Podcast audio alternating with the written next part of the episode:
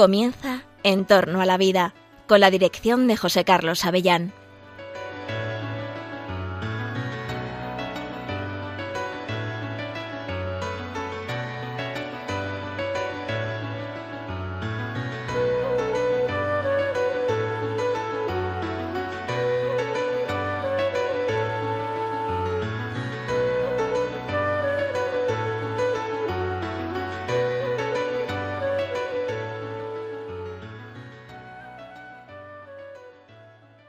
Buenos días, queridos oyentes de Radio María. Os saluda José Carlos Avellán. Estás en la radio de la Virgen, estás en Radio María, en el programa En torno a la vida. En torno a la vida, el programa que cada 15 días te presenta temas referidos a la vida humana.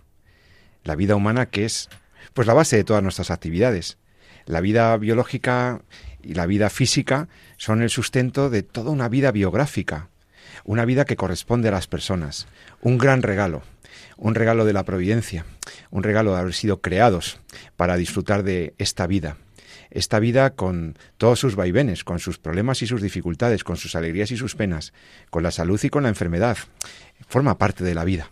Pero una vida biográfica, decía, porque es una vida construida desde la libertad, porque es una vida que, cuyo destino es el encuentro con el Señor, cuyo destino a eso estamos llamados con el uso de nuestra libertad. Y es una vida biográfica que tú construyes. Es un gran libro en blanco en el que podemos hacer el bien todos los días y orientar nuestras acciones. Para eso nos ayuda también la ética y la bioética y estas, estas ciencias que nosotros trabajamos en el programa y que con las cuales presentamos y analizamos temas de actualidad. Temas sobre la ciencia, sobre la medicina, sobre la investigación científica en general y sus aspectos de moralidad. Esto es lo que nos interesa. La ciencia es maravillosa y las ciencias protegen la vida humana o no tanto. Entonces es lo que nosotros tenemos que, analizar en este programa. Hay descubrimientos científicos fascinantes que nos acercan a progresos reales para la humanidad y para el bienestar de las personas, para la curación de las enfermedades. De estos progresos te vamos a hablar aquí. Nuevas formas de crear vida humana, nuevas formas que la tecnología ahora nos da para ayudar a la procreación y nuevas tecnologías o biotecnologías que también plantean problemas éticos. Porque no olvidemos que no todo lo que se puede hacer técnicamente, no todo lo que podemos hacer científica, técnicamente, no todo es lícito éticamente se podrá hacer técnicamente, pero quizá no es moral, no es admisible. Por eso tenemos nosotros aquí a expertos, nos reunimos con gente que ha reflexionado sobre la ética de la investigación y, de, esas aplicaciones en la salud humana. Y yo em, hoy en el, en el programa le decía a mis compañeros que, ahora os presentaré, que em, quería que habláramos de una noticia que me sorprendió leía yo en la prensa general, pero seguro que hay prensa especializada que lo trata con más profundidad, el titular siguiente. Se han creado los primeros embriones humanos sintéticos. Embriones humanos sabemos lo que son. De acuerdo, los, los embriones humanos éramos nosotros en nuestros primeros estadios de desarrollo, en las primeras fases, cuando estábamos en el vientre de nuestras madres, éramos embriones, luego ya fuimos fetos, luego ya fuimos, ya nacimos, sí, pero Fuimos embriones humanos todos y venimos de la fusión de los espermatozoides, los óvulos, efectivamente, ese es el modo normal, pero es que aquí, aquí los técnicos, un equipo de científicos de la Universidad de Cambridge y del Instituto de Tecnología de California, anunciaba hace pocas semanas que ha conseguido crear embriones humanos sintéticos, es decir, en un laboratorio. Pero esta vez no usando células germinales humanas, no usando tanto eh, gametos humanos, no es una fecundación in vitro, no es una inseminación artificial como las que ya hemos comentado aquí, sino que aquí parece ser que han utilizado células madre de seres humanos que son, claro, como tú ya sabes, no son exactamente los gametos. Las células madre están repartidas por todo el cuerpo, ahora nos van a explicar exactamente qué son, y ahora lo que ellos han hecho es mm, trabajar con esas células madre para que pudieran tener la función, la funcionalidad que normalmente tienen los gametos. De manera que este proyecto eh, científico parece que haría posible prescindir o sustituir eh, la reproducción gamética tradicional, ¿no? la natural. Ahora lo vamos a hablar con los técnicos. ¿Pero por qué es interesante? Porque nos va a permitir hablar de un tema de fondo. tenemos la capacidad de crear vida en el laboratorio. Y esto mm, parece que nos hemos acostumbrado, pero realmente da mucho vértigo. Tenemos en nuestras manos, en las manos de los técnicos, la posibilidad de que aparezca un ser humano a la existencia. Eh, no deja de ser una acción de Dios. Yo eso lo tengo claro. Y tú, que eres creyente, sabes que también los, mm, los embriones que vienen en los laboratorios, pues vienen al mundo por una acción directa de Dios. Pero estas técnicas sustitutivas de la procreación natural presentan algunas dificultades morales. Está claro. No está claro que sean tan correctas éticamente. Y ya si, si encima hablamos de sustituir los gametos eh, pronto sustituiremos, no necesitaremos el útero materno, tendremos placentas artificiales, no habrá que gestar a los bebés en la barriga de una mamá. Todo eso nos lleva a un escenario que ya deja de ser tanto ciencia ficción. Y para hablar de eso, de hasta dónde deberíamos llegar con esto de los embriones, pues tengo aquí en los estudios de Radio María para comentar esta noticia y otras que tenemos de actualidad al doctor Jesús San Román, profesor, universitario, médico, experto en ética de la investigación, en bioética. Querido Jesús, buen día, buena tarde. Muy buenas, ¿qué tal? Aquí empezando el verano. Encantado de estar aquí como siempre. Es el justo el, el, mes del Sagrado Corazón de Jesús, el mes que entra el verano, el mes que acabamos el curso. ¿Cuántas emociones, eh? En la misma semana. Sí, sí, sí, la verdad es que sí. bueno, pero es que también está con nosotros nuestro buen amigo, y experto también en ética y deontología médica, el doctor Pablo Barreiro. Pablo que ya empieza a ser conocido, aparte que tiene muchísimas clases y es, una, es un profesor que publica y, publica científicamente, muy querido ya de los oyentes de Radio María porque lleva varias, varios meses ya colaborando con el programa de manera habitual. Pablo, buenos días, bienvenido de nuevo. Muy buenos días y con muchísimo gusto y placer. Un saludo a todos. Vosotros sois médicos y estáis muy acostumbrados a trabajar con la vida humana y con la vida en dificultad, pero esta noticia a mí me ha dejado mm, otra vez sorprendido. No deja de sorprendernos, ¿verdad? Los biotecnólogos que son capaces de crear, dicen haber podido crear vida reprogramando células madre, seguramente células madre que ahora nos vais a explicar qué tipos de células madre hay y qué tipo de células han utilizado estos, estos expertos, eh, de qué va esto, o sea, cómo va el trabajo de estos investigadores. Contadnos. Yo creo que hay un, primer problema de concepto. A ver, aquí no hay creación de vida.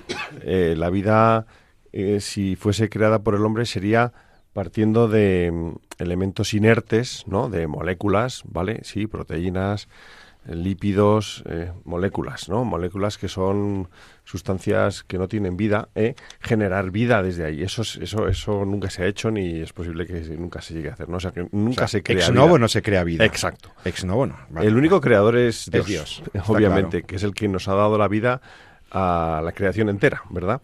Eh, entonces, lo que se está haciendo es provocar la vida, ¿no? Y aquí creo que está la raíz del, del problema. Se están adueñando de la vida y bueno, esto si es vida animal mm, o vegetal, bueno, pues tiene un pase, vamos a decir, ¿no? Tiene todos los pases, en fin, esto es éticamente válido, ¿no?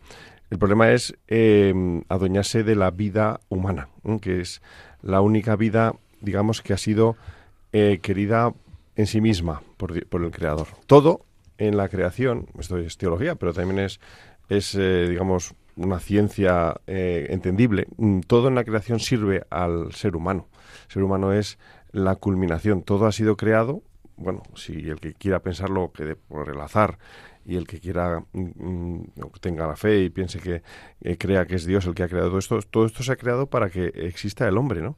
Eh, por lo tanto, adueñarse de la vida humana es una cosa muy seria y querer provocar la vida humana es, es em, querer asemejarse al creador. Antes de hacer juicio, eh, os pido que, siguiendo el método Sgreccia, el método de disección de los temas bioéticos que proponía el famoso bioeticista, el, cardenal Helios Grecia, tan querido y recordado por nosotros, porque fue maestro de muchos de nosotros, tuvimos la suerte de recibir su magisterio. Eh, decía, para poder analizar un asunto, un caso, una situación, vamos a seguir un proceso triangular, ¿no? Vamos a combinar el análisis moral, pero a partir de unos hechos, de unos datos, del hecho biológico y del hecho tecnológico, ¿no? Y luego construiremos eh, el juicio moral combinando unos elementos em, humanos, filosóficos, antropológicos, incluso jurídicos, ¿no? Entonces, Jesús San Román, El doctor Pablo Barreiro ya nos ha dado la clave fundamental. Pero yo quiero que les expliques a los oyentes para qué estos tíos de Cambridge se ponen a hacer con unas células madre, o sea, ¿para qué hacen esto? O sea, esto es una investigación muy interesante, muy sugerente para prescindir de los, de los gametos. ¿Qué, qué, qué, ¿Por qué hacen esto? Bueno, ya me gustaría a mí eh, explicar correctamente eso. Lo primero que hay que decir es que, o sea, no hay noticias. Esto realmente es un, eh, no hay un artículo científico detrás de todo esto todavía. Es una filtración, ¿no? No, no, no, es una ah. comunicación en un congreso. Una comunicación, por parte de pues, un trabajo conjunto entre la Universidad de Cambridge en Reino Unido y la de California que se, bueno, pues se describe pues, en, en un congreso y que de ahí salta la prensa, ¿no? Y ha tenido una difusión brutal, ¿no? Pero de momento todavía lo habrá, sin duda ninguna, en, breve o a lo largo de, los próximos meses, eh, pero no hay un artículo que uno pueda definir claramente cuál ha sido el proceso y cuál ha sido la, la historia, ¿no? Así que... Pero el eh, concepto cuál es? Es diferente que la fertilización in vitro, sí, ¿no? Voy a, yo creo que antes de hablar de todo eso hay que efectivamente, para no hablar de cosas muy técnicas, hay que tratar de hacer, eh, conceptualizar técnicamente alguna cuestión. Y voy a tratar no salirme eh, de lo, fundamentalmente de lo biológico, porque como muy bien decías, eh, bueno, Scritch nos enseñó precisamente ese, ese, ese, enfoque, ¿no? Es decir, vamos a analizar primero muy bien el hecho real, la realidad que estamos estudiando, ¿no? Y vamos a tratar de ver desde el punto de vista biológico qué es lo que tenemos y luego ya eso lo contrastamos, lo enfrentamos a una antropología sana, correcta, verdadera, ¿no? Que eso podemos hablar si queréis al final del programa sobre esa necesidad de formarse bien en una antropología correcta, una buena conciencia que luego te permite hacer un buen análisis de la realidad técnica que, que tenemos, ¿no? Bueno, todos sabemos que en los últimos años la, tecnología ha avanzado enormemente.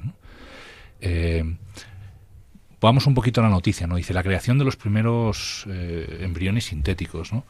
Bueno, si hablamos técnicamente de embriones sintéticos ya hay varios, Y a mí me gusta siempre ir a, la riqueza de lo castellano, de nuestra. Entonces uno va a la Real Academia de la Lengua, mira en el diccionario y dice qué significa sintético, porque dice bueno que es un embrión sintético, ¿no?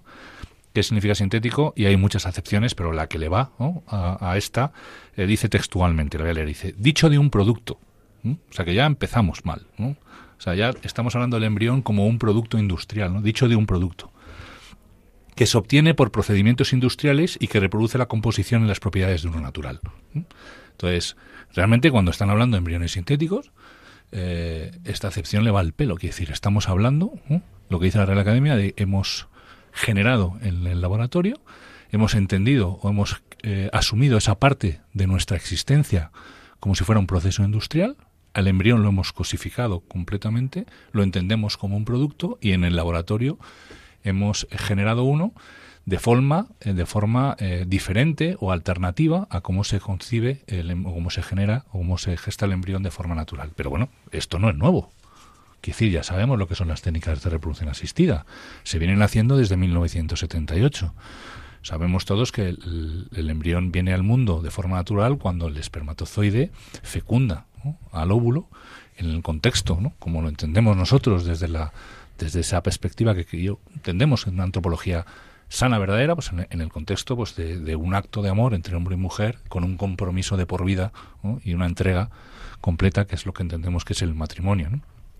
Y ese es el escenario que entendemos, eh, el único escenario digno para co-crear con Dios y traer una vida al mundo eh, con un alma que está llamada a la eternidad. Entonces, esos, esa es la dignidad de la transmisión de la vida humana y la singularidad específica que tiene la vida humana que hace que solo en esa forma pues sea eh, el escenario digno ¿no? para poder traer un, un, para que poder venga un ciudadano ¿no? al, mundo. ¿no? Pero ya sabemos también que desde hace 78, desde el año 78, cuando nace Louise Brown, la primera conocida niña probeta, la primera niña que viene al mundo por las técnicas de reproducción asistida, lo que estamos es generando embriones al margen de esa, de una forma al principio muy parecida que escogemos en lugar de que el espermatozoide alcance el óvulo por su camino natural, o sea, a través del, de la matriz, siguiendo las trompas, etcétera, lo que hacemos es enfrentar al óvulo con los espermatozoides en una placa de laboratorio. Que en un sitio, en un espacio controlado, vigilado por un técnico que propicia el encuentro. Y ese fue el origen. A partir mm. de ahí, 1978, estamos en el 2023, la ciencia ha avanzado enormemente. Y se han buscado técnicas, procedimientos, eh, procesos, muchos de ellos absolutamente, todos ellos en general absolutamente industriales, lo que importa es la eficiencia eh, que todo salga bien y se descarta todo lo que sale mal, se desechan los embriones que no funcionan, los que sobran se congelan, todo eso ya lo, lo hemos comentado, pero en el fondo son procedimientos o procesos industriales en los que buscamos conseguir lo mismo, y es decir, que se genere un embrión. Hasta tal punto el desarrollo tecnológico ha sido tan brutal que eh, incluso en el, año 2007, es decir, hace ya un tiempo, salió publicado un artículo en, el, en una revista que es de referencia en el tema de la reproducción humana, que se llama así Human Reproduction, que se titulaba eh, Embrión humano, una definición biológica. Porque llegaba un momento en el que se estaban generando tantas cosas en el laboratorio y tan diferentes que uno no, no, no sabía muy bien qué es lo que tenía, ¿no? Esto es un embrión, esto, entonces la cosa ya había perdido ahí, ahí el, todo el mundo estaba ensayando, entonces había que definir un poquito, a ver, cuando hablamos de embrión humano, ¿de qué estamos hablando? Yo recuerdo además, eh, paréntesis, eh, el la manipulación del lenguaje que se mm. utilizó en, en, en, los primeros años, en 2005-2006, en vísperas de la aprobación de la, de la ley de reproducción asistida española, cuando se estaban comentando que el fruto de una clonación humana, por ejemplo, o de una reproducción por partenogénesis, era, se no se debía llamar embrión, sino nuclóbulo. Sí, pues, ¿Te acuerdas del nuclóbulo? Sí, y, em, también se habló de preembrión en el informe de cuando en el, bueno, eh, claro, aquí hay una cuestión, es, es evidente que si yo deshumanizo esa etapa de mi vida, de mi existencia, ¿no? entonces eh, tengo libertad para poder manipularla desde, desde el punto de vista de, como si fuera un producto, una cosa, lo cosifico al ser humano en esas primeras etapas, de ahí lo bonito de entender, o la necesidad de entender, como decíamos muchas veces, hemos dicho muchas veces en este programa, eh, entender esa etapa de nuestra vida y entender al embrión como uno de nosotros. Pero entonces, un segundo, eh, profesor, profesores, has dicho que había un artículo que se preocupó de definir qué o quién es un embrión humano y yo creo Me gustaría simplemente dar un poquito una idea clave. Sí, porque, está pidiendo la palabra el doctor no, Ahora se la paso. Para, para dejar claro ese, ese, ese, punto de partida, ¿no? porque yo creo que es, es, es importante. ¿no? Eh, el artículo dice, bueno, vamos a centrar las cosas en dos definiciones, o que en el fondo son las mismas, ¿no? Pero sí las diferencian en dos para poder aclararlas. La primera de ellas, un embrión humano, es la que se produce por la concepción de un espermatozoide a un óvulo humano, ¿vale? Lo, bien, salga donde sea, espermatozoide, gameto masculino humano, espermatozoide, gameto femenino humano, eh, eh, el óvulo y por tanto la fertilización de un ovocito humano por esperma humano, tenemos un embrión humano. Y el cigoto. El cigoto, que es una realidad biológica donde la ciencia, y lo hemos dicho cien veces, y ha vuelto a insistir, la ciencia entiende que a partir de ahí estamos ante una realidad nueva, autoorganizada, con un dinamismo propio, que solo necesita para llegar a un individuo adulto eh, oxígeno, nutrición y un espacio donde crecer como cualquier eh, ciudadano de, nuestra, de nuestra vida. Entonces, eso es. Pero, también, que, pero que genéticamente y desde el inicio ya es, un individuo de la parte de la especie humana, es un individuo de la especie humana, es eh, único, irrepetible, autónomo, en el sentido de que tiene su propio programa de desarrollo y que solo hay que dejarle, ¿no? que, se organice, etcétera, ¿no? Pero claro, la técnica ha avanzado. Entonces, la segunda acepción que en este artículo nos proponen es cualquier otro proceso, cualquier otro proceso que promueva precisamente el desarrollo, el desarrollo de una entidad biológica que tenga esa capacidad similar de desarrollarse hacia, en concreto hablan de la cresta, pero bueno, hacia estadios más avanzados para salir un poco de cuestiones técnicas. Entonces, no tiene que ver con cómo lo produzco, sino tiene que ver con cuál es el resultado. El embrión humano puede venir de la fertilización natural o lo puedo generar en un laboratorio mediante técnicas de reproducción asistida, mediante clonación, mediante como sea que se haya hecho, que más o menos da algunas pistas en la comunicación, que efectivamente es usando células madre, que bueno, que, da igual, pero también lo puedo hacer como, como si fuera Dolly, ¿no? que es haciendo transferencia nuclear somática, es decir, a un óvulo poniéndole los, los, el cromosoma de una célula adulta, sea cual sea el proceso, al final yo lo que genero es una célula que tiene la capacidad de desarrollarse de forma autónoma y que es una entidad biológica independiente y que es el cigoto. O sea que desde el punto de vista de la definición que había en este artículo, por ejemplo, un embrión clónico, un embrión que ha venido... Es un embrión humano. Un embrión de una técnica de reproducción asistida es un embrión Es igualmente un embrión humano. Siempre y cuando tengan la capacidad de desarrollarse. Esa capacidad de, ontogénesis, de autogénesis. Otra cosa es que yo lo permita, luego los, los mate, los congele, no deje que crezcan, etcétera, ¿no? Pero la, el cigoto como tal es la única célula, esto lo dice mucho también eh, nuestra profesora la doctora Mónica López de Aragona, ¿no? decir, eh, es la única célula que tiene esa totipotencialidad, es decir, es capaz de generar de sí misma un individuo adulto, no una línea celular eh, pluripotente, etcétera, sino esa totipotencia, esa capacidad de llegar a todo nosotros, a todo. Luego irán, puede tener que algún defecto, puede que haya algún defecto en el desarrollo, etcétera, pero el programa, la capacidad, esa entidad biológica que es capaz de evolucionar y de seguir hacia un individuo adulto, eso es lo que es un embrión humano. Me ha quedado claro una cosa, entonces. Primera, primera que pertenezca a la especie humana, claro. Si tiene los alelos, o sea, la configuración genética nuestra, eh, da igual el origen, digamos, cómo ha llegado a, a, esa configuración ese cigoto, ese embrión sea un embrión fruto de una reproducción o fertilización natural, digamos, gamética, sea fruto de una clonación, ¿eh? por las otras técnicas o por una técnica de reproducción asistida, da igual su origen, lo que tenemos es un individuo de la especie humana, independientemente también del fin inmediato que se le dé o de la utilización que se le pudiera dar a ese embrión, porque claro, el embrión clónico se genera o para ser una técnica de reproducción, que en España por ejemplo está prohibida, o ese mismo embrión se puede usar para fines terapéuticos o fines investigativos y entonces se le trocea, se le biopsia se le hace todo tipo de cosas. Pero el embrión humano sea cual sea su origen y sea cual sea el fin para el cual fue creado o procreado o producido, me duele la palabra producir, sea como sea, es uno de los nuestros. Esa es una primera conclusión. Que es secundario cómo se ha producido. Lo importante es lo que, es, lo que tenemos. no es un qué, sino un quién. Hay una, hay una Doctor Pablo Barreiro. Hay una definición muy sencilla y es la que yo les la, que yo les comparto a los alumnos, ¿no? un poco filosófica, pero todo aquello, o mejor dicho, todo aquel que deviene en ser humano es. un ser humano. Es decir, todo aquel ser vivo que se ha convertido en un ser humano o que se puede convertir, según todas las evidencias científicas, biológicas, médicas, se va a convertir en un ser humano, se espera que acabe siendo un ser humano, es un ser humano. ¿Qué va a ser?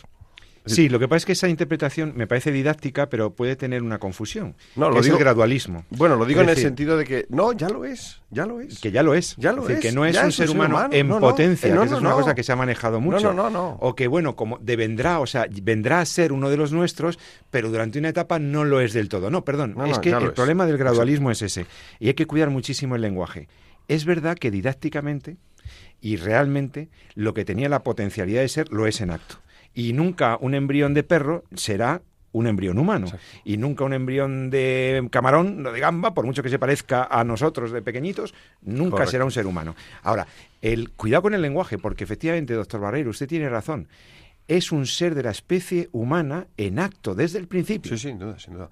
Eh, lo digo en cuanto al comentario que hacía muy acertadamente el doctor San Román, es decir, que podemos estar manipulando células eh, madre eh, adultas y que convertimos en gametos y luego, bueno, si eso que se ha gestado es efectivamente eh, un será un ser humano, ya lo es, es que ya lo es, es que ya lo es en ese mismo momento. Entonces me da, me da un poco de vértigo porque si estamos hablando que si usaron células madre Obviamente no serán células madre embrionarias, habrán tirado de tejido adulto y lo han son pluripotenciales, son, son, pluripotenciales reprogramadas. Sí, reprogramadas. Son, son IPS. Entonces lo que han hecho es reprogramar la célula, su desarrollo revertirlo para que puedan tener esa totipotencialidad propia del cigoto. Entiendo que es lo que ha ocurrido, porque bueno, no queda claro si eh, dónde se han colocado esas. Si se ha utilizado, eh, si se ha nucleado, no me queda claro a mí si se ha nucleado un cigoto y se han introducido esas células eh, madre Habría que ver, hay que ver un poquito a, Pues si no sería muy muy distinto de lo de Dolly. Lo que me estás describiendo es muy distinto de lo de Dolly. Un óvulo enucleado al que le has No, pero a Dolly, a Dolly lo que le ponen fundamentalmente son es el, núcleo, el, núcleo genético, la cara genética. Bueno, hay que nos metemos en cosas quizá demasiado técnicas para Sí, pero para nuestros oyentes, lo que ha ocurrido aquí es que los tecnólogos, los biotecnólogos, ahora mismo han encontrado otra forma, otra forma, de, generar un embrión humano. Es así de, esto es lo que hay que es entender. increíble. Es otra forma, otra forma más. Sí, pero es, que es cierto que la, ventaja biológica a mí, se me escapa, ¿no? Porque son células, efectivamente, que, han estado mucho más dañadas, ¿no? Al ser ya diferenciadas, diferenciadas adultas. Lo que pueda aportar desde el punto de vista científico, digo, en cuanto a... Mm, a mí también se me escapa que decir, pero eh, es de Jack Testart. En un, Jack Testart, no sé si sabéis quién es, fue la primera persona que realizó las técnicas de reproducción eh, asistida en Francia eh, escribió un libro escandalizado de todo al final, diciendo, se llamaba así el embrión transparente, donde decía que muchas veces lo de menos es lo que puede aportar, sino a veces lo más importante es ser el primero en hacer algo, ¿no? Entonces... Pero Jack Star se dio cuenta ¿eh? de que, estaba, eh, que había embriones humanos y de que las técnicas de reproducción asistida estaban se llamaba así el embrión transparente. yo creo que aquí hay un comentario también ético que hacer sobre la investigación muy en general. ¿eh? Yo creo que estamos a veces perdiendo un poco el norte sobre sobre, sobre qué estamos investigando. Ya se empieza a hablar un poco, por ejemplo, ¿eh? ya saliendo un poco de este ámbito que tiene mucho más, mucho más trayectoria, eh, mucho más recorrido ético que, hemos ido comentando. Me refiero en cuanto a lo que es la innovación, ¿no? Realmente eh, la, investigación biomédica es muy cara, requiere grandísimos esfuerzos, ¿no? quizá llega el momento en el que hay que también pensar un poco sobre la potencial utilidad que tiene toda esa inversión. ¿no? O sea, e, éticamente también hay que optimizar los, esfuerzos y los recursos. Es un, es un deber también de justicia. ¿no? Y, pues en, por ejemplo, en medicina a veces se, se, desarrollan eh, técnicas o fármacos de escasa novedad, porque ya hay mucho y muy bueno y realmente todo ese esfuerzo y todo ese riesgo al que se pone a los pacientes sobre los que se investiga esta medicación, quizá empieza a no estar justificado. Claro. Eh, esto es una reflexión muy general, ¿eh? yo no quiero ni, mucho menos particularizar, pero creo que, creo que los, los, los, médicos, los investigadores, debemos ya hacer un poco esa reflexión. ¿Verdaderamente merece la pena llevar adelante esta investigación? ¿O es solo un afán de eh, acabar publicando esto en una revista científica. hacer algo novedoso para seguir justificando ciertos destinos de fondos, investigadores, etcétera. Sí. Correcto. De todas maneras, me parece muy importante lo que habéis dicho y lo que podemos sacar en conclusión de esta primera parte del programa. Es muy importante entender que, desde, que el estatuto biológico, es decir, sabiendo lo que hay, lo que hay, como decían en el sur, en, el Cádiz, ¿no? Pisa lo que hay, lo que hay, ¿no? ¿Eh? Metiendo un poco de el chascarrillo gaditano. Lo que hay. ¿Qué es lo que hay? Lo que tengo delante es un imperativo moral para mí. Lo que tengo delante es un ser, un individuo de la especie humana. No es un individuo de la especie humana mm, que va a ser, o que podrá ser, o que tiene la potencialidad de llegar a ser una persona, porque aquí hay otro aspecto que, bueno, que hoy no tenemos tiempo de analizar más a fondo, pero que es importante también.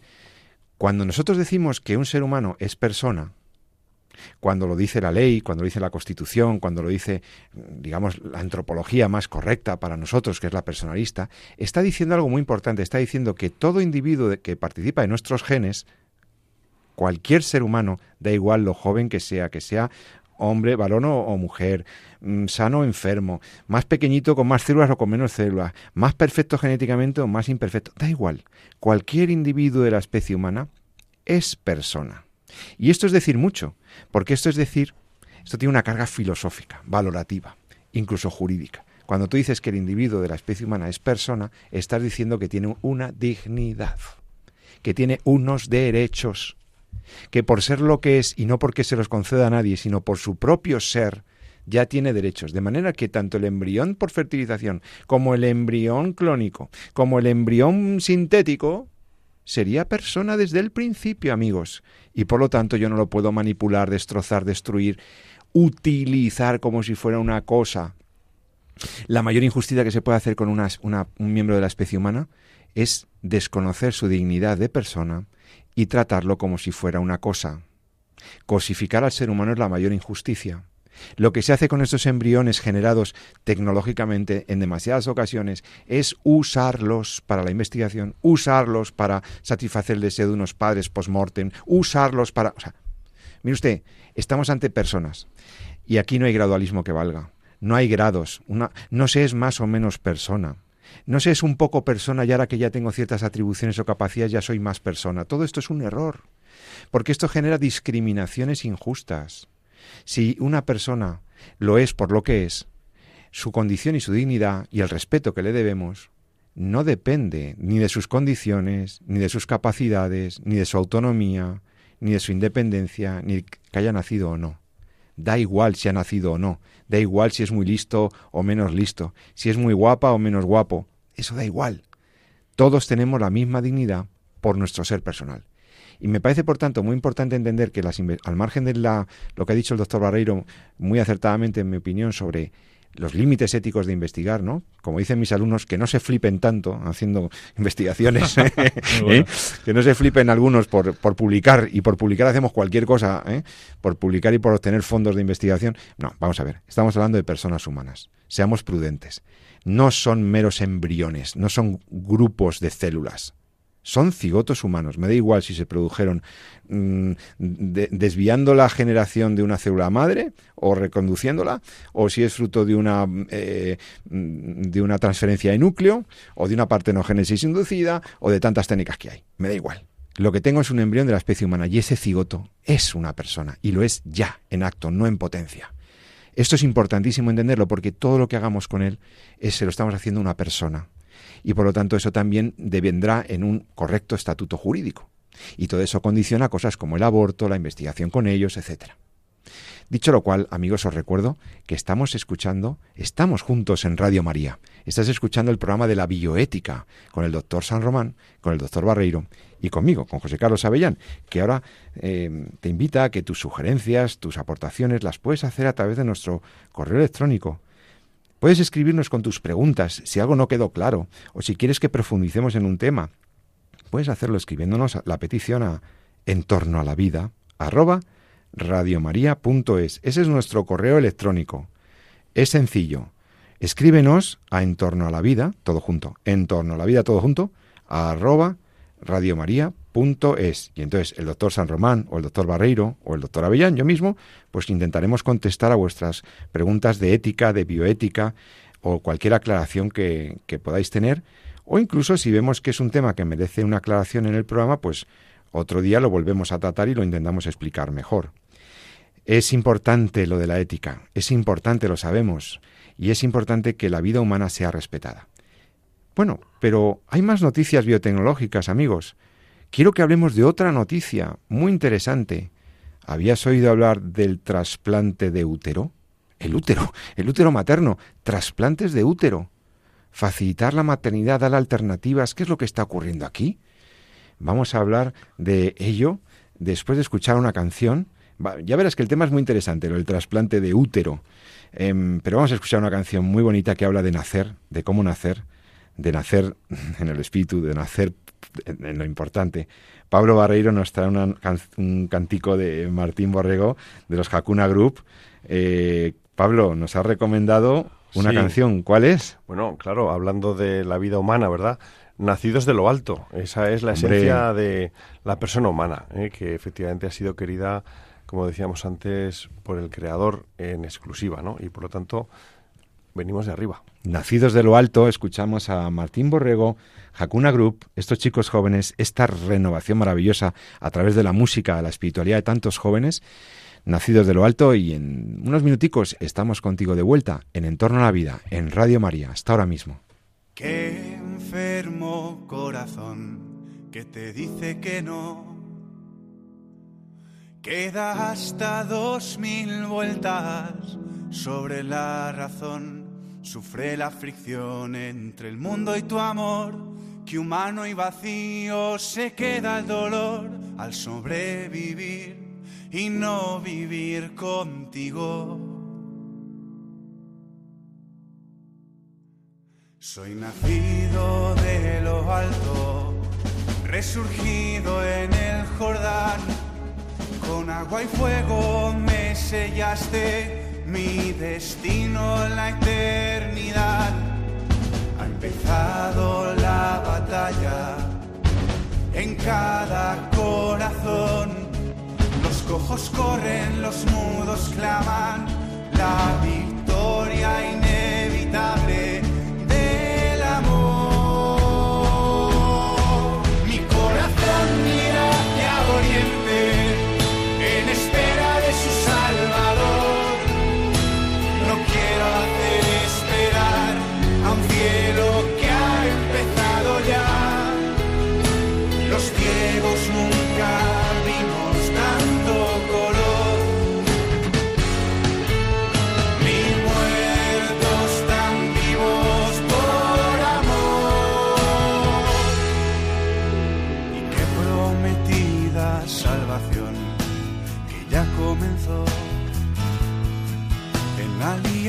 su pueblo alianza conmigo, eres fiel a mí.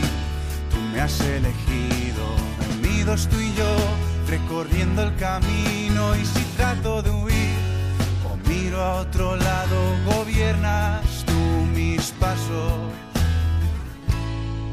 Soy nacido de lo alto, resurgido en el Jordán, con agua y fuego sellaste mi destino en la eternidad.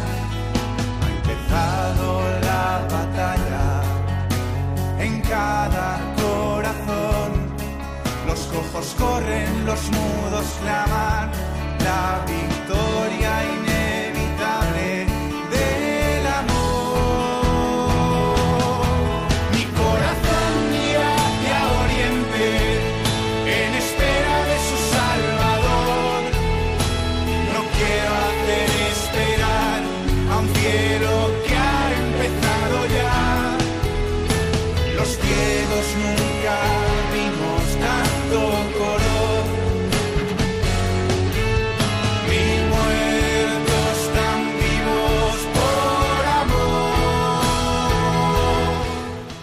Oyentes, ya estamos aquí otra vez, en Entorno a la Vida. Te habla José Carlos Avellán. Estoy aquí con el doctor Pablo Barreiro y con el doctor Jesús San Román. Estamos hablando sobre la vida humana, sobre sus inicios, después de escuchar esta bonita canción, Nacido de lo Alto, de Martín Borrego, cantaba Martín Borrego, que- forma parte de esto que es más que un grupo de música, que es todo un movimiento musical espiritual, precioso, católico, los Hakuna. Y hablan de nacer de lo alto. Y hablamos de, nacer y de venir a la vida, de venir a la existencia. Estos son los temas que tratamos aquí. La vida humana, la ética, de lo que se puede y se debe hacer o lo que no se puede y no se debe hacer. O lo que pudiendo hacerse no debe hacerse. Hay una cosa que es el trasplante de órganos, que hemos tratado aquí en el programa, ¿verdad? Y que tiene unos condicionamientos éticos en general. Pero hay un asunto novedoso, relativamente novedoso, al menos en España, porque en otros países ya parece que se había trabajado, que es el tema del trasplante del útero, el útero materno. Esa parte, ese órgano tan importante que eh, facilita nuestra venida al mundo, lo hace posible, ahora es objeto de una serie de intervenciones, vamos a llamarlo así, que van a comentar nuestros doctores. ¿Cómo trasplantar un útero? ¿Cómo eh, sería una alternativa para ser madre? Mm, ¿Qué está pasando aquí? Yo quiero que me lo expliquen nuestros doctores. Doctor Jesús Anomán, doctor Barreiro, el trasplante de útero, he leído. Sí, bueno, ya es el primer. La noticia sale hace unos días en, en la prensa eh, española, porque el trasplante de útero ya se había. Eh, el pionero el- inicialmente ya se había hecho y salió publicado en el Lance, yo creo que en torno al. Lancet, la Sí, es revista un- es científica, revista sí, sí, muy importante. en torno al 2014, ¿no? Pero esta es- tiene que ver con un caso español, ¿no? aunque sobre una paciente muy similar, que se conoce como una paciente, pacientes que padecen el, el síndrome de Rokitansky, que es eh, bueno pues un- el tema de lo que es todo el aparato genital femenino no se desarrolla correctamente y entonces aunque tienen ovarios pues no han desarrollado la, el útero no han desarrollado la matriz y por tanto pues eh, son incapaces Imposibilita impos- su gestación, la gestación, el, el embarazo, de acuerdo. Entonces, en ese contexto, pues lo que se plantea, eh, lo cual toda- todavía no está establecido como tal, la técnica sigue siendo, sigue estando en- en- dentro de un protocolo, en- sigue siendo una técnica que se tiene que mejorar, etcétera, pero la técnica eh, supone básicamente eh, utilizar, o sea, trasplantar a la madre que desea gestar el niño, trasplantar el útero de una donante sería como un trasplante de un órgano igual que si, o sea, para entendernos, como si fuéramos a hacer un trasplante renal, es decir, coger un- el riñón de un donante y trasplantárselo a una persona que no tiene riñón o que ha perdido su riñón para que el riñón haga, que me trasplantan haga la función de riñón en el receptor.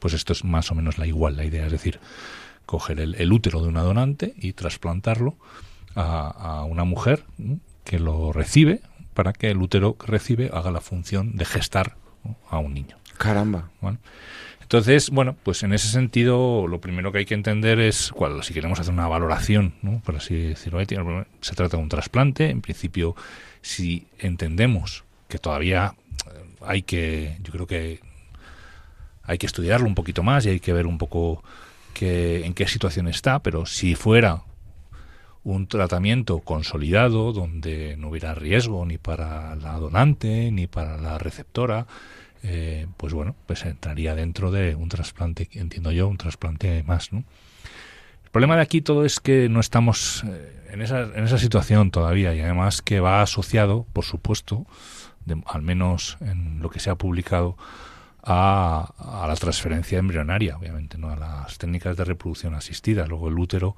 eh, recibido, eh, al útero se transferirán embriones que han sido que han se han traído al mundo para mediante técnicas de reproducción asistida. En ese sentido, bueno, pues ya nos metemos en todo el conflicto ético que supone la, una técnica de reproducción asistida en cuanto mm. a la pérdida de embriones, a la manipulación del ser humano, mm, etcétera, etcétera. Es decir, el trasplante en sí mismo, el concepto, la idea de que una mujer que, bueno, tiene por su, la, enfermedad que padece, por el desarrollo, pues le podamos aportar o trasplantar un órgano que puede ser útil y que le puede ser necesario y que no tiene porque lo ha perdido porque no lo, no lo ha desarrollado, no se desarrolló del modo correcto y había que no es mala o sea éticamente es lo que hacemos con los trasplantes de órganos. Ahora lo que eso conlleva en tanto en cuanto las técnicas que se asocian son técnicas que agreden de forma eh, completamente a la vida. Si luego fuera, por ejemplo, una concepción de forma natural, pues técnicamente pues, no tendría, o, mm. biológicamente, si estuviera, insisto, siempre que haya seguridad para la, para la que ha donado, para la receptora, incluso para el, la gestación y el nacimiento del niño que viene al mundo,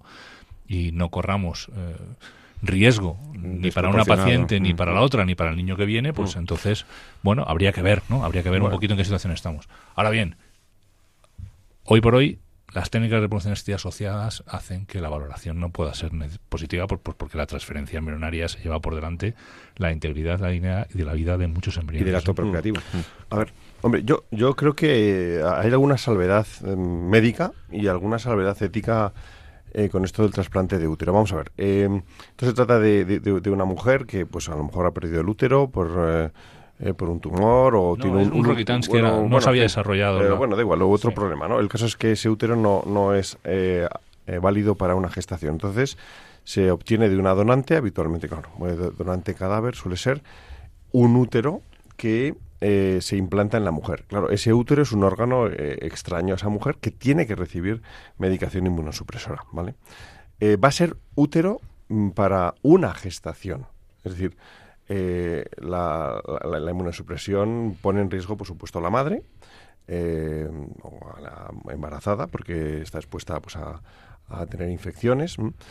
también puede poner en riesgo al, al, feto y, y, al recién nacido, que puede desarrollar eh, también infecciones o puede tener toxicidades por esa medicación inmunosupresora. Es decir, que hay, hay unos riesgos médicos añadidos a, este, a esta intervención. Y luego, por otro lado, es útero, digamos así, de un solo uso. Sí, luego se hace con lo que Con lo que ese niño no va a tener hermanos. Eh, hombre, mm, vamos a ver. Habrá que ir caso por caso. Yo no quiero, pero yo planteo, ¿eh? El decidir un embarazo sabiendo que hay riesgos eh, médicos para la madre y para el propio recién nacido y que vamos a gestar un niño que se va a criar solo, a lo mejor hay hermanos ya entonces no, no lo sé, no lo sé, no lo sé. ¿eh? Es decir, que yo, yo solo pongo un poco aquí sobre la mesa algunas cuestiones que se me ocurren que pueden mm. ser problemáticas, ¿no? Eh, pero bien, dicho eso, caso a caso, ¿eh? caso a caso. Y muy importante, sí, claro, eh, solo el útero, ¿eh? O sea, que no hay, no sería válido el trasplante de ovarios. ¿eh? El ovario es el, son los órganos donde residen los gametos, ¿eh? donde residen los, óvulos, que son, que son las células eh, de nuestra identidad unidas, claro, que unidas al espermatozoide dan lugar al cigoto. Eh, el, ovario tiene que ser el de la madre, ¿eh? si no estaríamos hablando, por supuesto, de una donación de gametos de la que ya hemos hablado muchas veces, que eso éticamente no es válido. Entonces, bien, bien, el trasplante del órgano útero, bien, pero bueno, yo, yo iría caso por caso. Del lado de la donante hay algún problema ético en que al donar su útero también estamos suprimiendo definitivamente su capacidad mm. generatriz. Mm. Eh, bueno, en este caso eran, yo creo que eran mujeres menopáusicas ya. Que, ya de otro modo ningún caso iban a poder gestar. O sea, un útero de una mujer menopáusica serviría para, eh, creo que sí, creo que fue el caso que se usó. El, eh, pero tiene razón, yo creo que tiene, o sea, una de las cosas que se dice todo esto es, bueno, todo, toda esta movida, por así decirlo, para que nos entendamos, ¿no? Hmm. bueno, tan importante es el, o sea, hasta qué punto estamos hablando del, deseo de tener un hijo como algo mm. que está por encima de todo. Entonces, esa es como una de las cosas que hay que plantearse, ¿no? Quiere decir, el hijo todos sabemos que lo deseamos, por supuesto, o, igual no, igual nosotros con el no deseo llega por sorpresa, etcétera, pero el hijo está por encima de todo eso en cuanto que es un don. ¿Mm? Entonces, eh, uno de los grandes problemas, y conectamos incluso si quieres con la primera parte del programa, ¿no? es que eh, estamos generando en torno a, al tener un hijo mm. eh, una especie de, proceso, de mecanismo, entonces, en, lo que sea lo que sea, hagamos, hágase lo que se haga, todo tiene que estar ahí pensado y previsto para satisfacer el deseo de tener un hijo.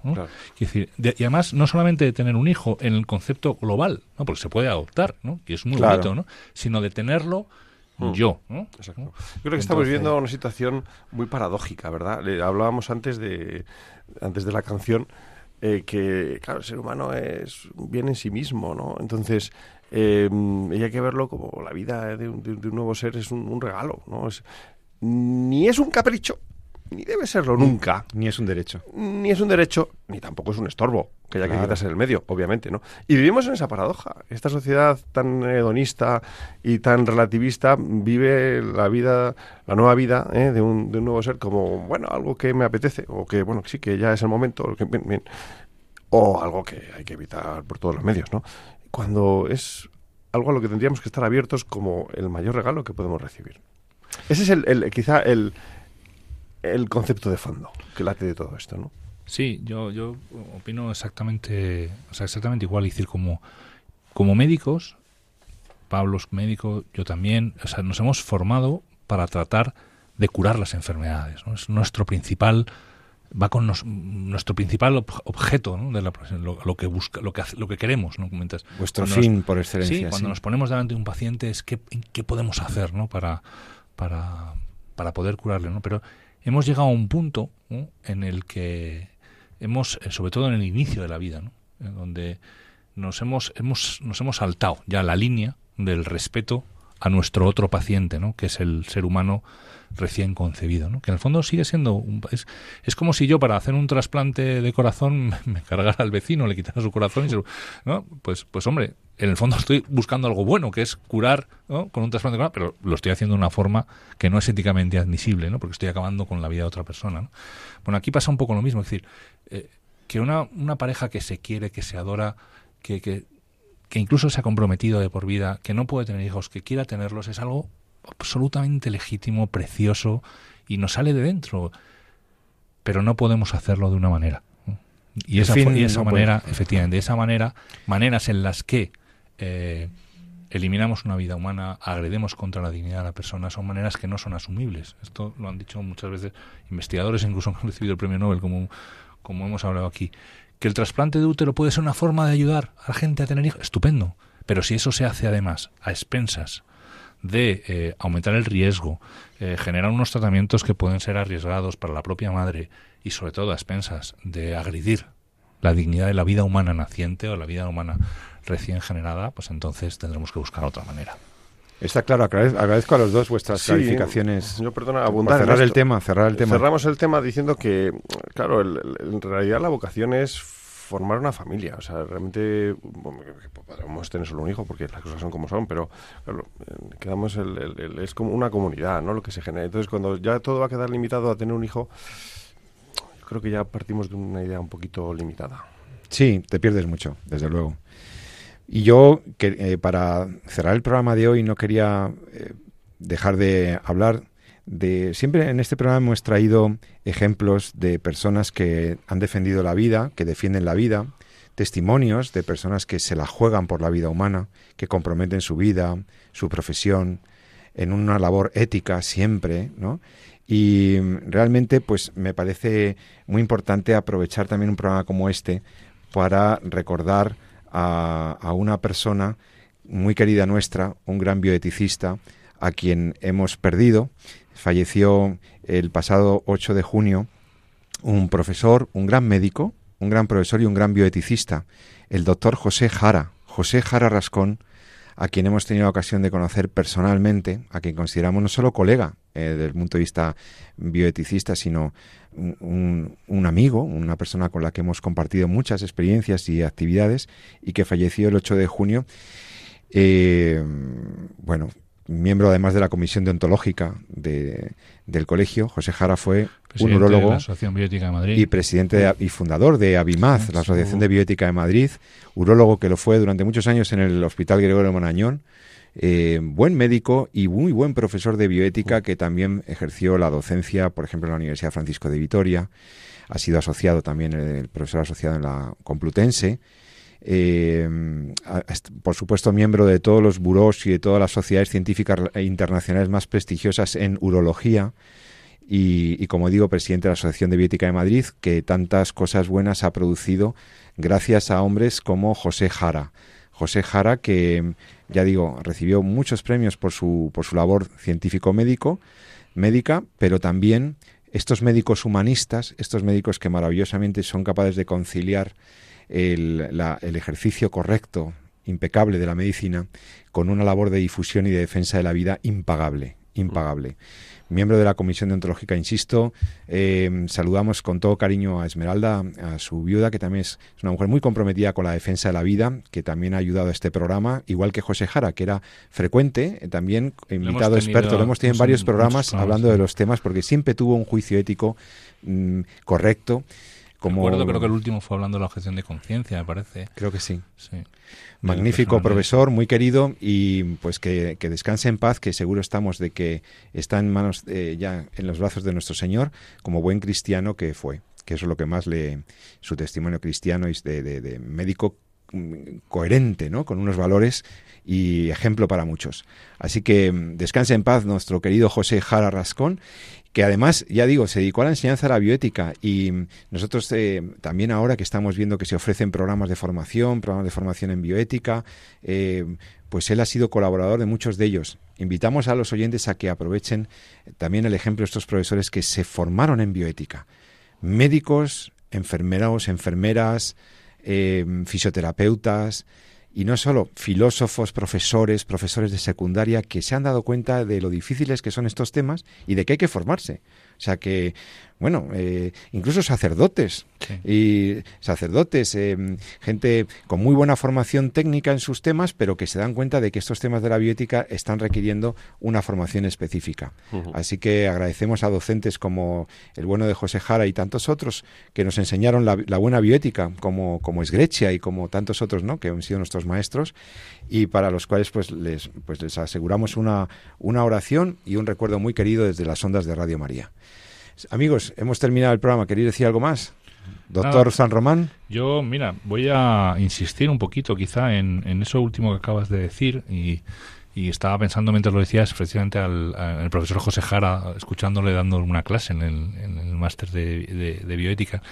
Y comentábamos al principio del programa la necesidad de tener una buena conciencia, una buena formación.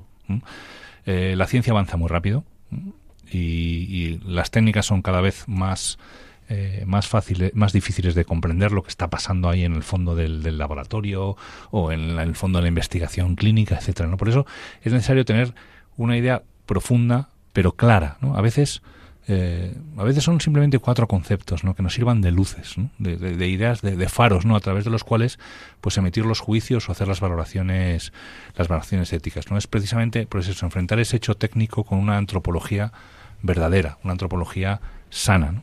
Una antropología que sea eh, acorde ¿no? a, a, la verdad ¿no? y, que, y que nos traslada también nuestra madre, ¿no? que es la, madre iglesia. ¿no?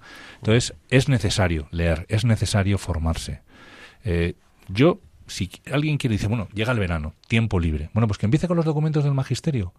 De. Yo creo que son formidables desde el punto de vista ético, no solamente desde el punto de vista teológico y moral, ¿no? que ahí, bueno, pues ya es el, el, culmen, ¿no? pero es que las aportaciones éticas y bioéticas que hace eh, la Humanevite, que hemos comentado hace relativamente poco en un programa en el Congreso que estuvimos en Roma, la Dignitas Persona, en fin, las, todos esos documentos que además hemos dedicado un programa a explicar aquí, que el profesor Denamo estuvo explicando, explicando muy bien, eh, bueno, que aproveche la gente para leerlos este verano y verán qué, qué, qué luces, ¿no? Qué, qué, qué, faros les permite a la hora de, eh, de valorar, ¿no? Gracias, Jesús San Román. Y doctor Barreiro. Nada, emocionado recuerdo a, José Jara. Yo recuerdo que fue el de los primeros que me invitó a, a participar en cursos sobre bioética en un momento de mi vida, al comienzo de mi carrera, donde casi solo primaba la ciencia y la actividad, y, y él me insistió mucho en, la necesidad, como ha dicho el doctor San Román, de formarse y de tener también esa visión profunda, ¿verdad? Pues se lo agradezco infinito eh, y, que tengamos nosotros también esa sensibilidad para transmitir a nuestros queridos alumnos, ¿verdad? Y, residentes que acaban ahora de terminar eh, sus carreras o están preparándose el MIR.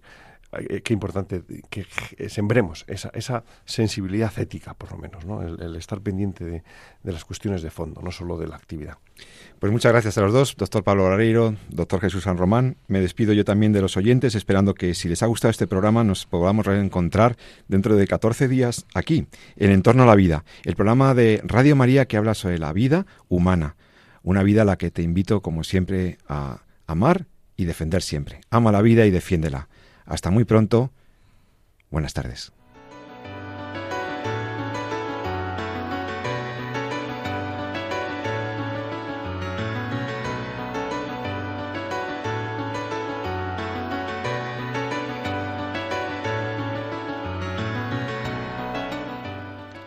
Han escuchado en Radio María En torno a la vida, un programa dirigido por José Carlos Avellán.